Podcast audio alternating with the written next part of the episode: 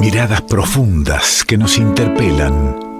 Historias de nuestra gente, de nuestra tierra. Historias silenciadas que resuenan originarias y diversas. Hay otras voces en el revuelto.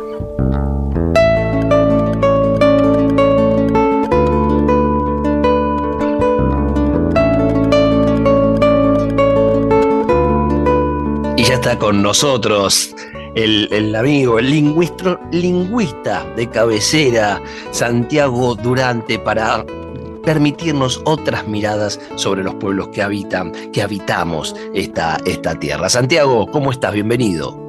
Ale, querido, qué bueno estar de vuelta. Acá un ingrediente más de este revuelto nocturno. ¿Cómo estás vos? Y si bien, si bien los columnistas van rotando de a tiempo eh, en este programa, eh, de la última vez a hoy que te tenemos al aire de vuelta, Santiago, han ocurrido este, cosas interesantes, eh, un crecimiento, una vuelta, como me dijiste, no, vuelvo a, mi campo de estudio, a mi campo de compartir, al lugar donde quiero estar para, para, nada, para crecer, para seguir creciendo, ¿no? ¿Dónde estuviste?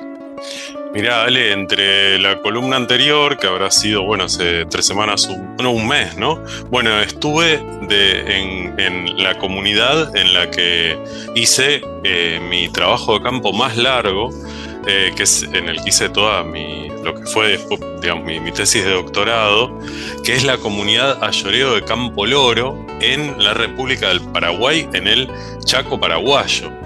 Eh, es una comunidad que para mí, imagínate, las veces que fui, fui desde 2011 hasta 2016, todos los años, estaba juntando los datos y trabajando con la comunidad, haciendo varios proyectos con ellos.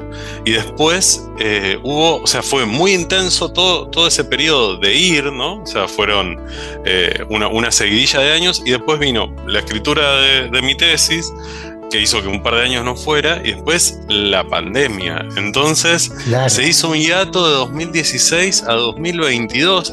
Imagínate que yo tenía bueno, un tengo, gracias, gracias a, los espíritus chaqueños, eh, tengo un montón de amigos ahí. Y estaba, eh, eh, teníamos un contacto muy esporádico, muy mediado, digamos, por, las accesibilidades que si bien fueron creciendo, ¿no? De, bueno, celulares, ese tipo de cosas, pero igualmente es muy complicado estar en contacto con ellos, así que fue un reencuentro de esos que te mueven, ¿no? O sea, fue desandar esos caminos y, bueno, y ver que, hubo cosas que, fuimos dejando, que fuimos ellos y nosotros fuimos dejando, esas cosas fueron creciendo y esas ganas de, trabajar, así que la verdad que fue de, un contenido emocional para mí fortísimo, así que eh, volví agotado, pero también eh, cambiado, transformado, movilizado por, por, poder encontrarme de vuelta con,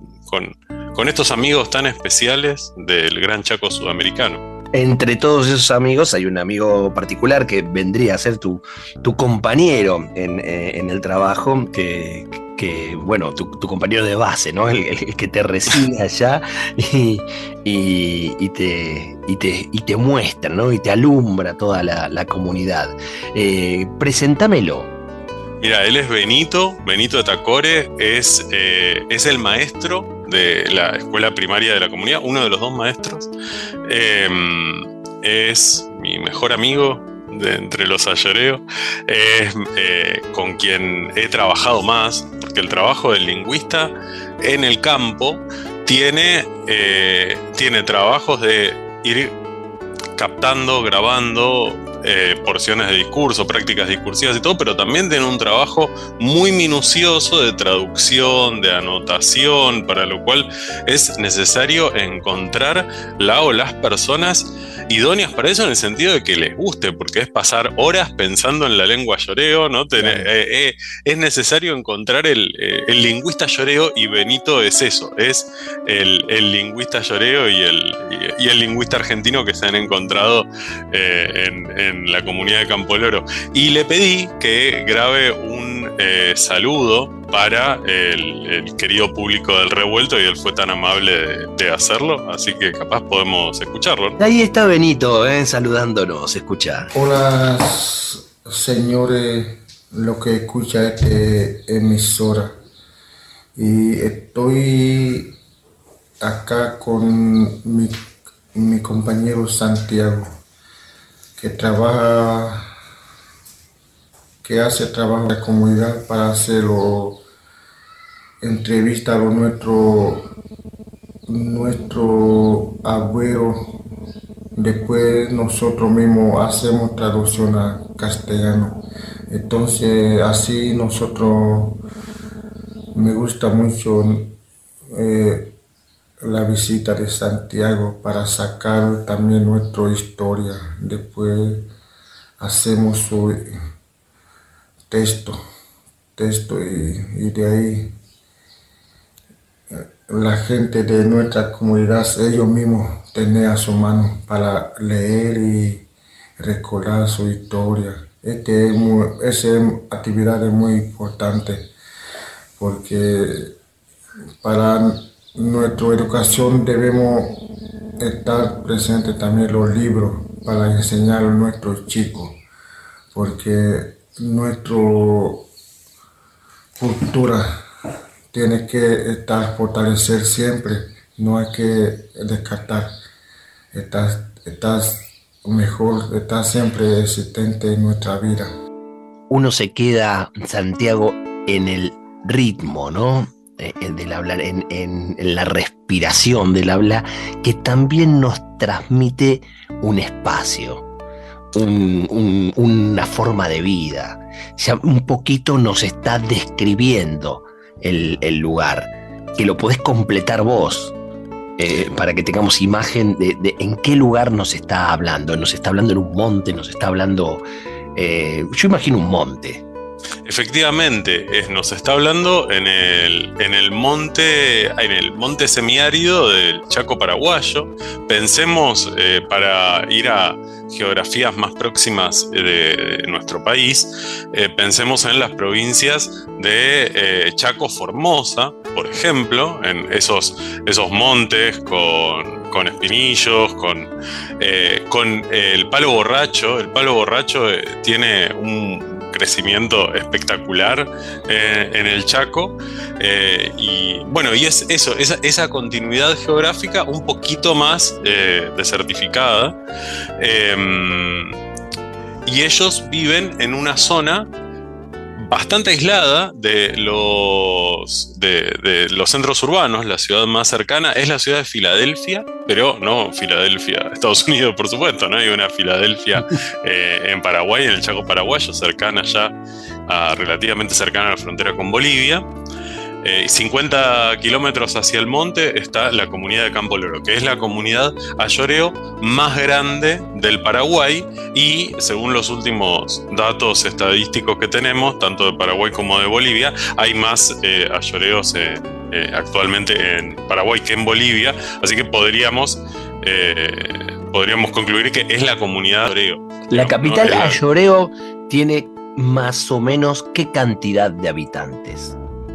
Mira, hay unos dos mil y pico de eh, ayoreos en eh, Paraguay. Es una comunidad pequeña, así que yo creo que debemos estar en unas mil personas en no solo en Campo Loro, sino en Campo Loro y eh, las comunidades aledañas, porque pasa que cerca se van armando otras comunidades satélites, de por ahí gente que se muda, entonces hay comunidades más chiquitas que están cerca, eh, pero en, esa zona, digamos, en esa mancha, eh, encontramos más o menos la, mitad de, de los ayoreos del Paraguay. Y son comunidades ayoreo, es decir, eh, que pueden sostener allí eh, sus costumbres, su forma de vida, o, ya están eh, mixturados, mezclados con, el resto de la población y, no es tan sencillo ver el, modo de vida ayoreo. Mira, es una labor compleja y creo que no hay una sola respuesta. Lo que te puedo decir es que el, digamos, lo que en antropología se llama la sociedad envolvente, o sea, lo que sería la sociedad paraguaya o en nuestro caso la sociedad argentina, no indígena, quiero decir, es una fuerza que va como avanzando. Ellos tienen la particularidad de que están alejados de la ciudad, entonces ellos están en un entorno eh, rural, pero justamente al ser rural lo que pasa es que también avanzan los, los campos y la ganadería, sobre todo en esa zona, eh, y entonces ya están más rodeados de eh, campos de, ganado del cebú, ¿no? Y mm, eso, bueno, un poco atenta contra sus prácticas ancestrales, como la cacería, por ejemplo, o la recolección. Eh, así que ellos están ante un desafío, digamos, de eh, bueno, una adaptación forzosa, pero también el no perder eh, sus prácticas culturales tradicionales. Entonces, y eso es un poco lo que nosotros íbamos a buscar con, en este caso, con un concepto que traemos de la lingüística, que es el arte verbal, que son eh, bueno, justamente el arte de las palabras, ¿no? Lo que es la narración, lo que es la poesía, lo que es el canto, pero efectiva, digamos, con las particularidades de que cada cultura crea sus, propios géneros discursivos, entonces no va a ser igual la literatura, digamos, en un, sentido amplio, y en este caso oral, de los pueblos ayoreo a eh, las culturas europeas, por ejemplo. Entonces eso era un poco lo que, lo que íbamos a buscar juntos, tratar de ver esas prácticas discursivas eh, y artísticas dentro de, de esta comunidad y las encontramos,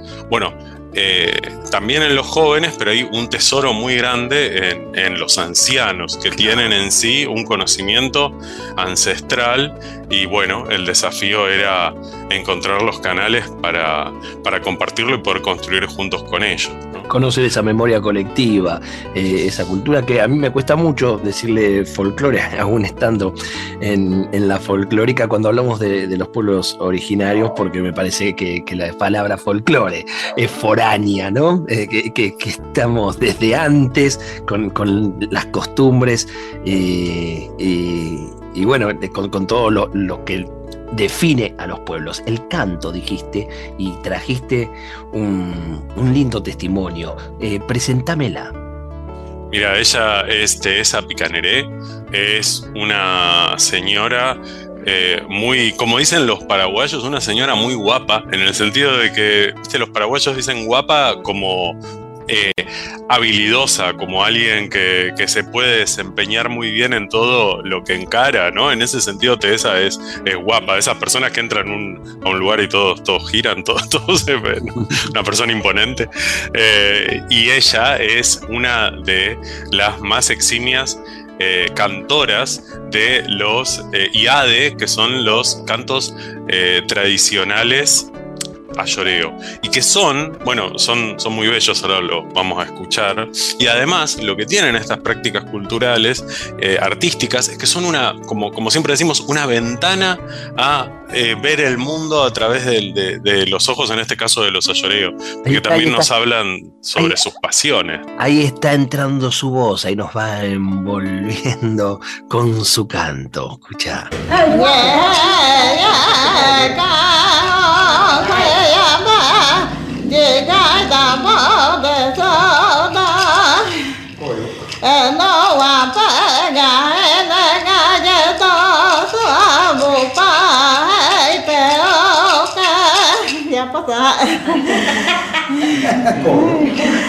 Una chica quiere casar con otro muchacho. Cuando muchacho quiere mucha chica.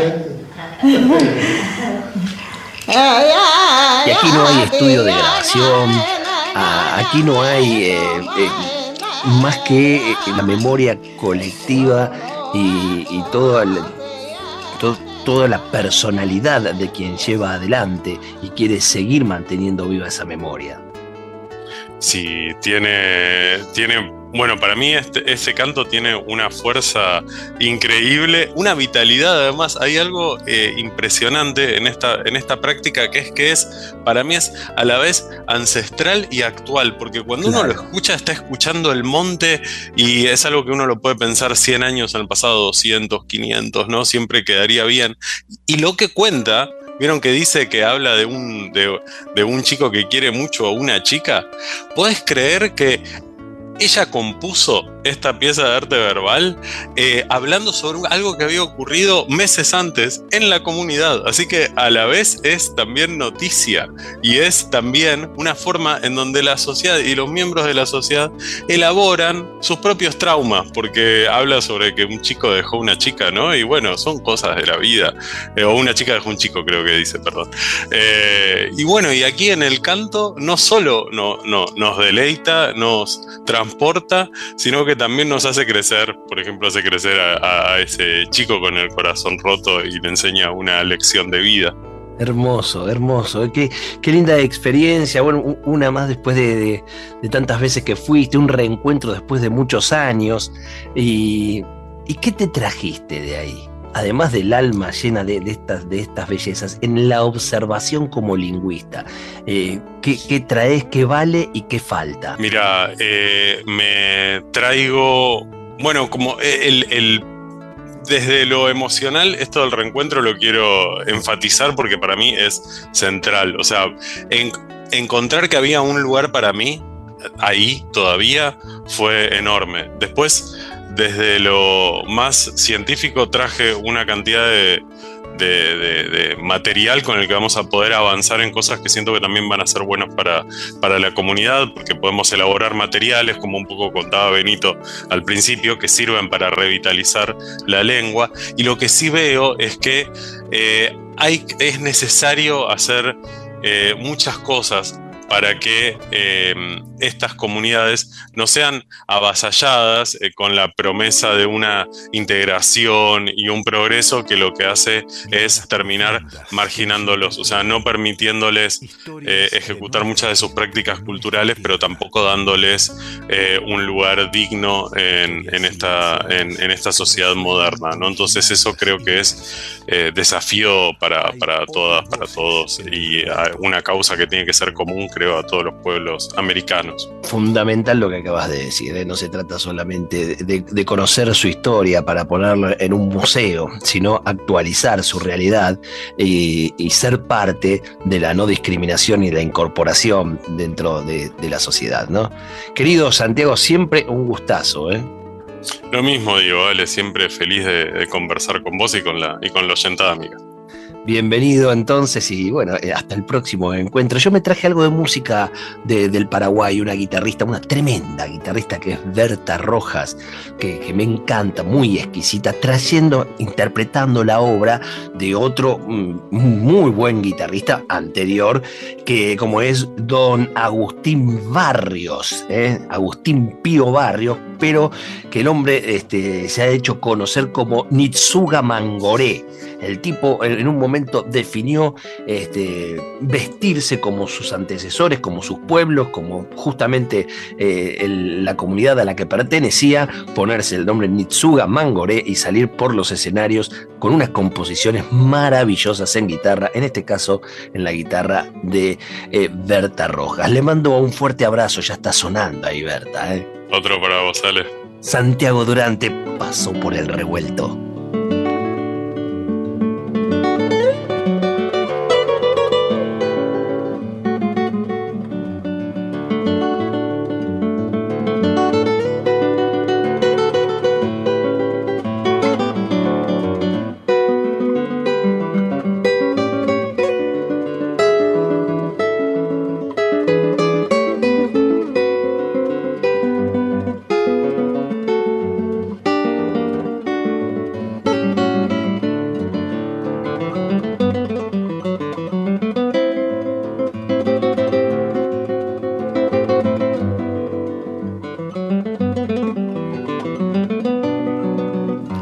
Se aleja mi gente, tristes se van mis hermanos, como me duelen las penas de mi pueblo paraguayo.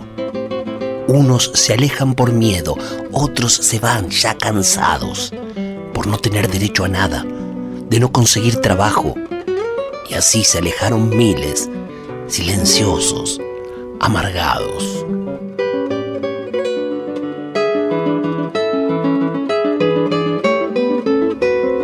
historias, músicas y palabras revueltas llegan del Paraguay. Revuelto de radio. El todo es más que la suma de sus partes.